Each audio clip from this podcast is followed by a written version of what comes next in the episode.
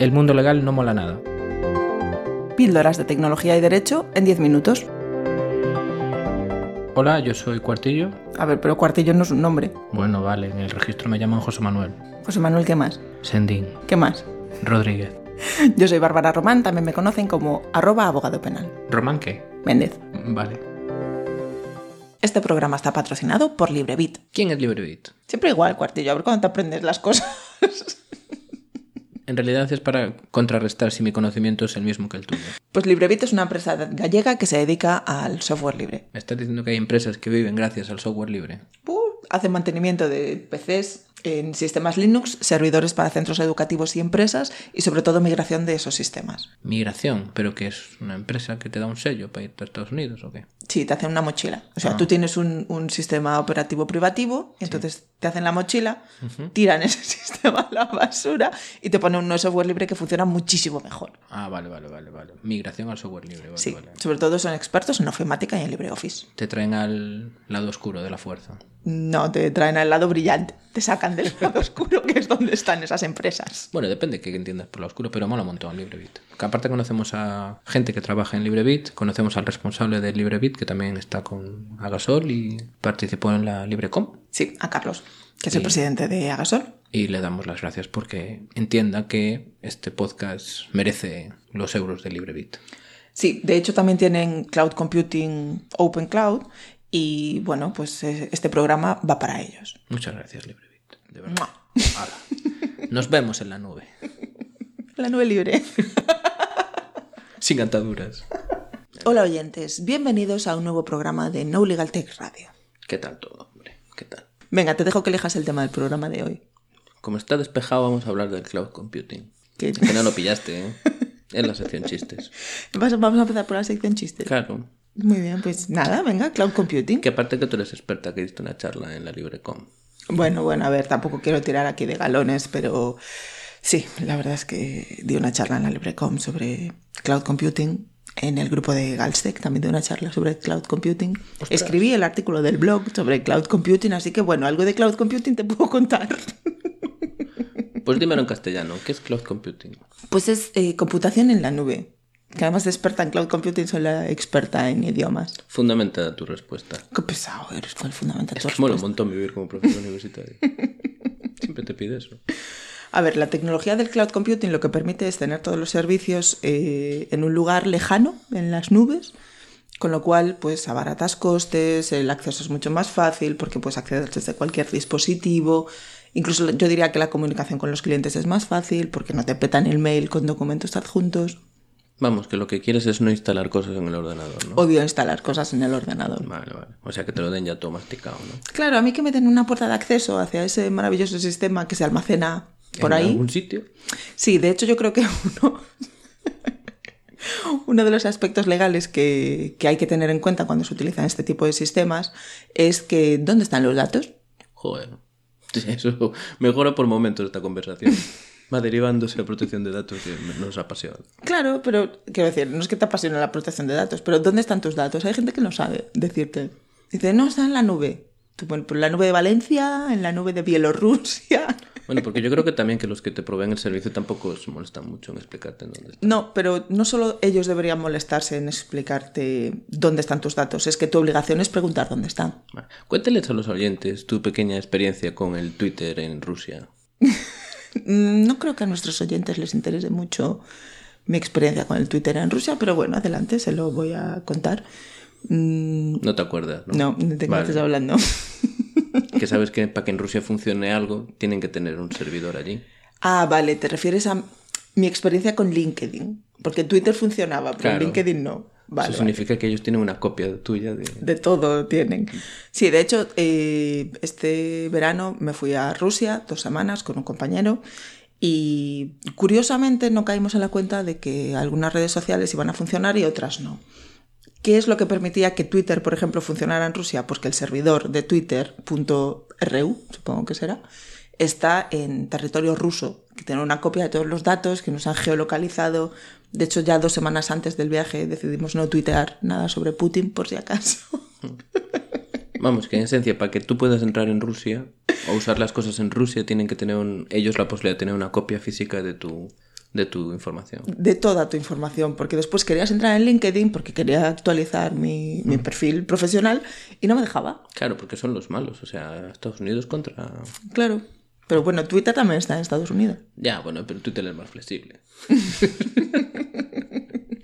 Pues sí, LinkedIn no funciona en Rusia porque no permite que Rusia tenga una copia de, de, esa información que tienen almacenada en sus servidores que están situados en Estados Unidos. La guerra fría Está... virtual. Pues mira, si tu proveedor de servicios en la nube tiene sede en Rusia, pues ya sabes a dónde pedirle los datos. Sí, mm, qué bien. Me voy a escribir a Putin, así práctico ruso. Joder, pero por ejemplo, Gmail no sabes en dónde están. Dicen, es que están eh, ¿cómo se dicen? Deslocalizados, porque tienen en un montón de nodos, pero no sabes exactamente en dónde están cuando pides una copia de algo de Gmail. ¿Tú le pides copias a Gmail? Joder, es un sonados los casos de la gente que en un proceso judicial le dice a, te voy a conseguir la copia del, del, mail y Gmail dice es que no puedo porque no sé en dónde está. Uf, no me hables de temas judiciales y pero tecnología porque es como agua y aceite.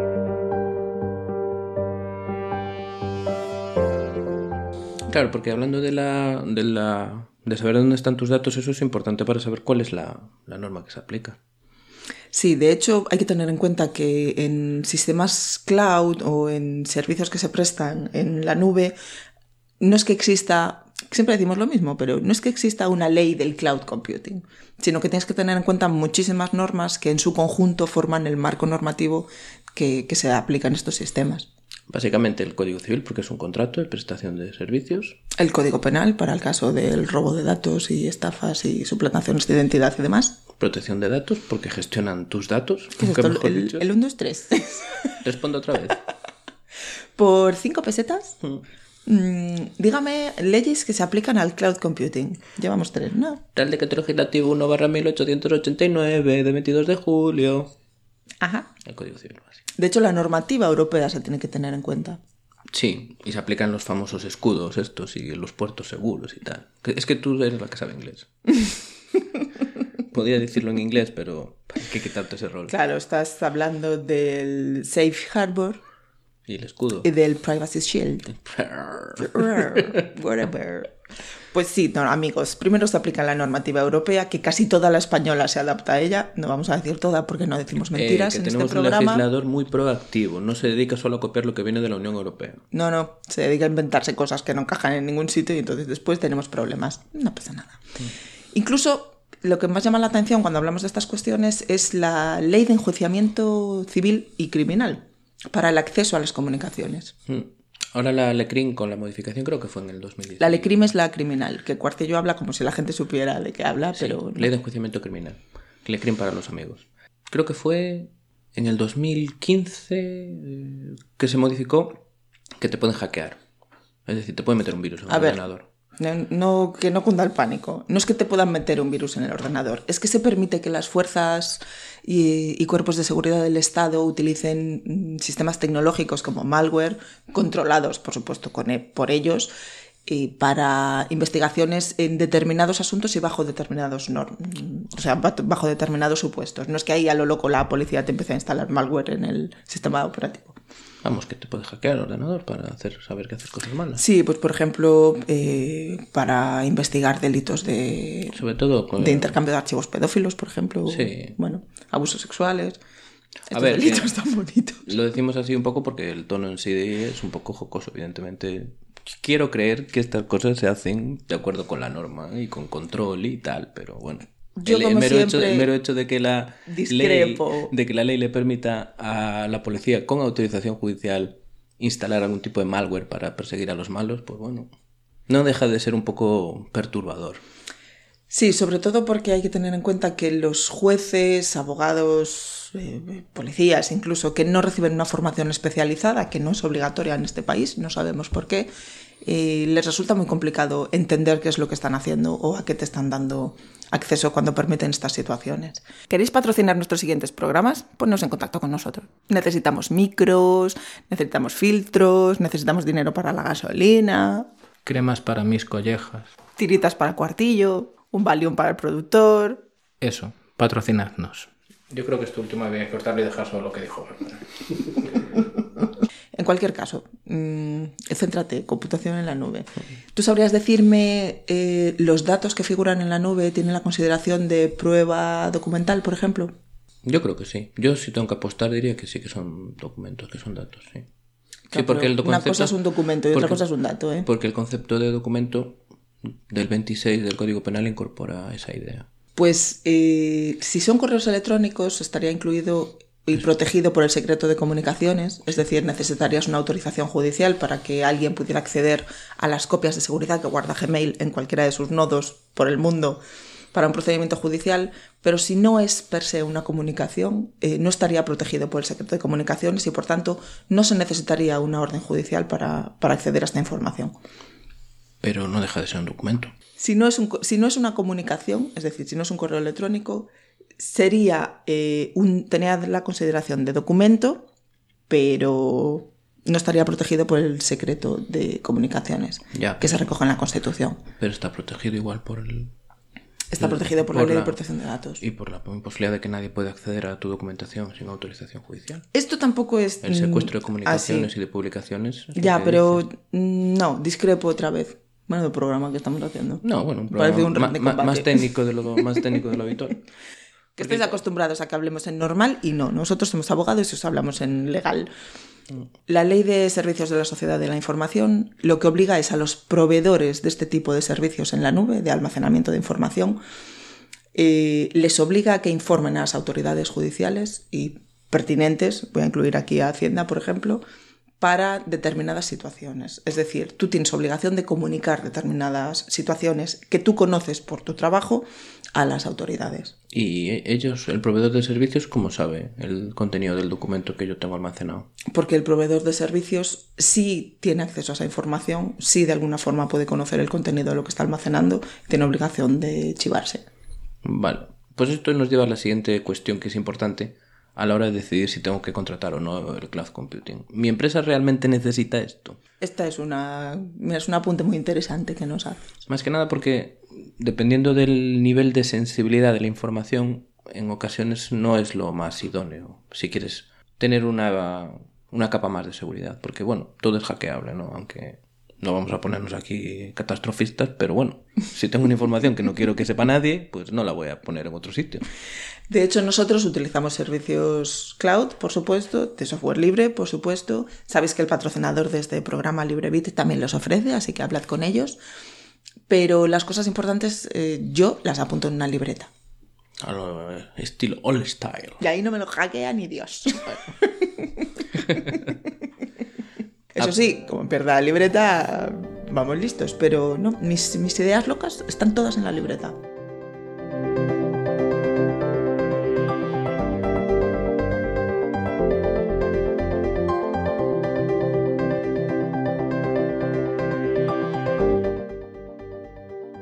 Vale, ¿tú qué recomendarías cuando una persona está mirando, como igual que cuando van a comprar un coche, miran en Foro Coches?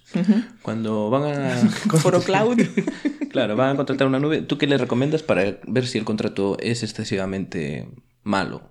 Porque ya no digo que sea bueno, porque esto es como contratar cualquier servicio en los contratos de adhesión. Tienes que ceder a tu hijo virgen. Vale. ¿Qué eh, le recomiendas que lea? primero, yo recomiendo que se lo lean todo. Ya, bueno, pero... No, no, es obvio, pero Vamos a lo simple. ¿Qué es lo que sí o sí hay que leer? leed- leedlo. Segundo, si es un contrato que tiene menos de dos páginas, está mal hecho.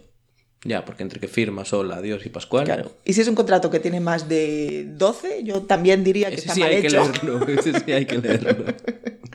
Sobre todo leed las obligaciones que vosotros tenéis a la hora de contratar esos servicios y las prestaciones que os dan. Mm. ¿Dónde van a guardar los datos? Si hay subcontratas en el dentro de la prestación, porque él puede ser que os diga, vale, yo Que sea un intermediario. Claro, yo os ofrezco esto, pero en realidad él después contrata el host en otro sitio, Claro. que se- a lo mejor está en Kuala Lumpur y tal. Es decir, yo os cobro 20 porque estoy en Europa, pero al que realmente guarda la información que está en Kuala Lumpur le pago 3. Y así yo me gano 17 mm, para pagar mis impuestos europeos. Claro, ver toda la cadena de custodia, Sí. ver si te puedes llevar después los datos, porque imagínate que te cabreas con el señor Cloud Computing B y te quieres ir a Cloud Computing C y el tío te dice, ah, son míos los datos. ¿De quién son los datos? Sobre todo yo lo que recomendaría es buscar un proveedor de confianza.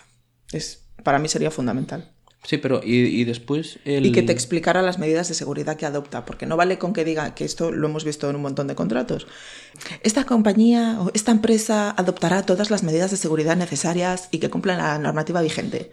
No, si veis esta cláusula, lo que tenéis que decir es, bueno, pues Explícame. dime tres.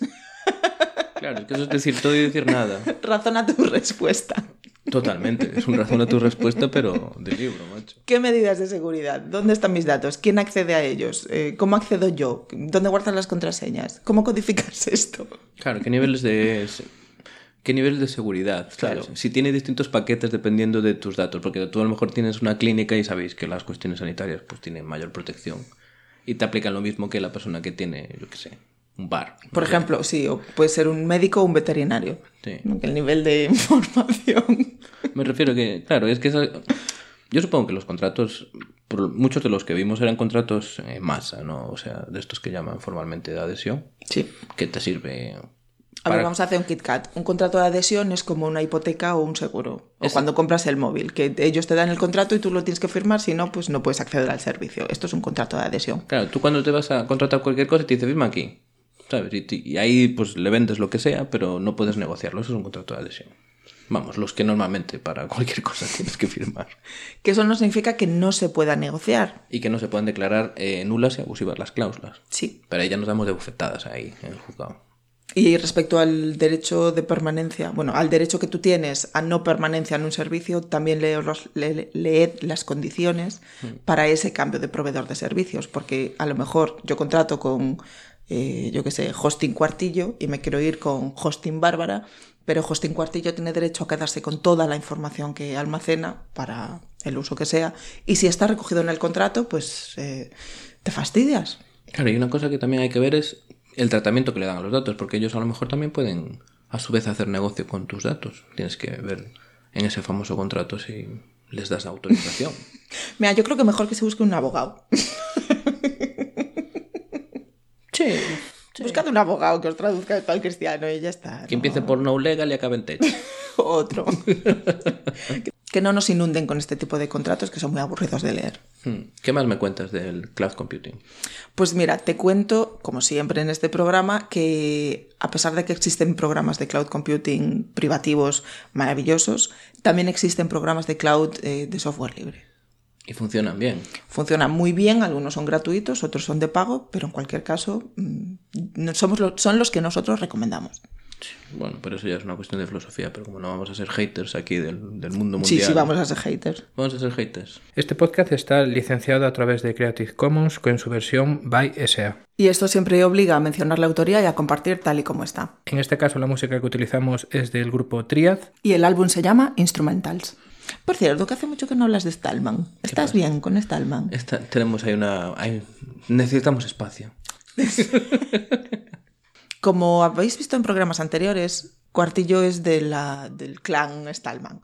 Pero Stallman estuvo aquí en Santiago de Compostela y creo que Cuartillo tuvo así algún tipo de desencuentro amoroso. Sí. A lo mejor, ¿quieres hablar de ello? No sé si debería hablar de ello. es doloroso. Sí, que, que es llorar. No, básicamente vino, vino a la Maker que organizan nuestros amigos de Hermes Lab. Y bueno, filosofalmente, como Harry Potter, estoy totalmente de acuerdo con lo que dice y piensa. Lo que pasa es que el trato personal con él es un poco complicado. No. Tiene algunas excentricidades que pasan, que rayan ya la... No sé, Asperger o algo así. Pero tiene que ser Asperger, porque el tío es muy... O sea, es, es- es- a ver, no, no, esto es siempre en tono jocoso, ¿eh? no vamos aquí a... El, bueno, cada uno es como es, pero yo supongo que entre que él es inglés, que Cada tiene, uno es como es, pero Stallman es muy rarito. que tiene problemas serios de audición y que vive en su mundo, pues todo lo que sea no su mundo, pues lo, lo, altera. Y hubo un- una, una anécdota que puedo contar porque no me implica a mí directamente, entonces no pasa nada. El hombre estaba allí para empezar su charla, ya empezó con... a- Espera, espera, espera. Vivécdotas. Pues tenía programada la charla, no sé para qué hora era, ponle a las 12. Y son tres, eran dos horas y pico, como siempre, o tres de charla, porque, en fin. ¿Te gusta hablar? Sí, aparte es que Como siempre, siempre cuenta lo mismo, lo que pasa es que va ampliando su experiencia vital. Entonces solo tiene una charla, pero es una charla infinita siempre, ¿no? Entonces, eh, pues tenía programada la charla por, no sé, para las 12. Se le retrasó un poco el, eh, el inicio porque se alargó lo que había antes en la, en la sala. Y después ya cuando ya el hombre sube al, al estrado allí, pone su portátil, el atril, sus dos tazas de té de Gpool y tal. Hola Javi. Eh, Hola, Pablo. pues el, el hombre con su portátil, con, creo que lleva instalado, si no me equivoco, Triskel, que sabemos todos que es amigo de cualquier tipo de software privativo, no le funciona el cañón. no se le conecta, porque claro, él tiene un ordenador que tiene salida VGA, no tiene HDMI. El cañón es nuevo, modernísimo, con Windows no sé cuántos. Y tiene HDMI. Y va con HDMI. Entonces ya el hombre ya se pone histérico, porque no- y empieza a gritar a ver por qué carajo no tienen cosas que se adapten a la salida VGA. Eso era un boicot de alguien de Microsoft que estaba por allí. Pero el hombre debe ser no es la primera vez que se encuentra con este problema, que tenía un adaptador eh, VGA HDMI, ¿no? Lo conecta al portátil, pero aún así no, No no, no funciona. El hombre empezó a colapsar. si lo ves allí es un espectáculo, ¿eh? porque tenía las manos en la cara en plan, joder, me acaban de robar 10.000 euros y ahora qué hago yo que no puedo volver a casa. ¿Y tú crees que Stallman estaría de acuerdo con los servicios cloud? Pues yo creo que no. Razona tu respuesta. Pues porque una de las cuestiones que él siempre dice es la gestión y el autocontrol de los datos. Entonces no hagas nada que pierdas el control de tus datos. Y, el, ¿Y guardarlos en el cajón de alguien? y guardarlos en casa de no sé quién, si es privativo, mal. Y si es libre y no tienes control, mal, Mal. también. Y si es Ubuntu, peor. o sea, porque en toda la charla, yo no sé si viste alguna de él, pero siempre tiene, tiene las diapositivas, ¿no? Pero esta la actualizó porque puso una en la que salían dos muñequitos y llevaban una camiseta con el logo de Ubuntu. Y ahí fue cuando más encendió el hombre. Sí, porque decía, claro, porque ahora los de Ubuntu te dicen mejore la experiencia de usuario. ¿Y qué hacen en realidad? Meter software privativo, comerte los datos. Y bueno, Estos de Ubuntu, ¿cómo son? ¿qué tal Ubuntu? ¿Nos patrocináis? Canonical. No, hay que ir a por los de Debian, que yo creo que tenemos más oportunidades con ellos. Hombre, sí. Es que Ubuntu es como Windows, en realidad. Ay, es verdad. Te estás volviendo muy loco, ¿eh? Es el Windows del Linux. Bueno, vuelve- vamos a volver al cloud computing. ¿Qué última recomendación le hacemos a nuestros oyentes? Pues... Primero, a ver, vamos a recapitular. Temas de seguridad. Por favor, eh, que os digan los proveedores de servicios qué medidas utilizan. Temas de protección de datos.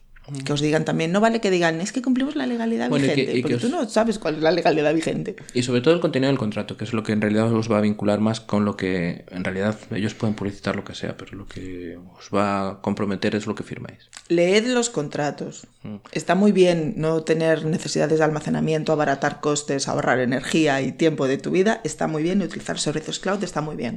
Mm. Pero leeos los contratos. Y yo si fuese una, si yo una empresa que tuviese datos muy sensibles, lo que contrataría sería una nube privada, porque sabes que puede haber nubes privadas, mixtas, públicas. Sí. Entonces yo no, no querría que mis eh, datos estuviesen gestionados de manera simultánea con los datos, o bueno, más que gestionados es almacenados. Almacenados. en el mismo sitio que los de otra que se pudiesen confender, perder, en caso de que se queme el servidor que vaya al tacho. Entonces, pues eso, nube privada, que sabiendo muy bien a qué se compromete ellos y a qué te comprometes tú, y saber que me puedo llevar los datos cuando acabe el contrato. Hombre, quizá lo ideal sería contratar una empresa que te hiciera un sistema cloud a medida para ti, que te diera la llave, ¿no? Yo siempre lo comparo con un armario. Te hacen el armario, te dan la llave y después tú entras y sales cuando quieras. Hombre, yo no metería los datos de mi empresa en estos proveedores que te dan un giga de almacenamiento gratis. Yo no metería los datos de nuestra empresa en nada que nos dé nada gratis. De hecho, a mí me, eh, fui uno de los afectados de cuando hackearon la que tiene un Dropbox. Sí, me llegó un correo. Oye, mira que tu contraseña ha sido robada. El episodio de hoy está siendo terapéutico para ti, por lo visto. Bueno, Sácalo todo, cuartillo. Sácalo todo. Solo tenía apuntes de la oposición, o sea, tampoco era un giga de, de apuntes. Imagínate cuánto fue. O sea, que eres una víctima. Sí, tío. Y no me indemnizaron ni nada, ¿eh? ¿Te parece normal? Me mandaron un correo así, totalmente impersonal. En plan, querido usuario. Querido usuario, su cuenta está entre las dos millones de cuentas que hace dos años nos robaron, pero que no dijimos nada hasta que salió en la tele. Porque somos así. Claro, le recomendamos que cambie la contraseña. Yo, muy bien, muy bien. A ver, cuartillo, consejito del día para nuestros oyentes. Pues que lean el contrato. Ya sé que es muy de abogado y tal, pero Bueno, alguna vez tenemos que dar un consejito legal. Planteaos cuáles son las necesidades de vuestra empresa. Utilizad sistemas de software libre, que aunque sean de pago no pasa nada. No os fiéis mucho de los que os guarden gratis cosas porque seguro que los están utilizando para otros fines. O al menos no, no le prestan la atención suficiente. Y exigid siempre eh, que os expliquen cuáles son las medidas de seguridad que se adoptan, cuáles son las medidas para protección de datos, quién va a tener acceso a, a vuestra información y demás, porque en los tiempos que corren la libertad está para ejercerla. Y sobre todo, que os expliquen claramente a qué se obligan ellos y a qué estáis obligados vosotros, porque después se dirán, no, es que en el contrato pone que tú tenías que haber subido los archivos de esta manera y no lo hiciste, y claro, En el contrato ponía que tenías que subir el archivo el lunes por la tarde, y lo subiste el martes por la mañana y no lo archivé. claro. O sea, me refiero que, en esencia es leer el contrato. Y si no, sabe- si no entendéis o tenéis dudas, pues eh, preguntarle a alguien que sepa de verdad antes de firmar nada. Pues hasta aquí el programa de hoy. Pues muy bien. Me voy a acabar el café. Acábate el café y vete a dormir, que estás un poco empanado. Eh, que son las 9 de la mañana. Eh, que como buen emprendedor no me levanto antes de las 11. Hasta luego. Chao. Os esperamos en nuestro siguiente programa y ya sabéis, si tenéis alguna consulta, alguna duda o queréis proponer algún tema, nos podéis escribir a nolegaltech.radio.gmail.com o poneros en contacto con nuestro Twitter arroba nolegaltech. Os aseguramos que no es un bot.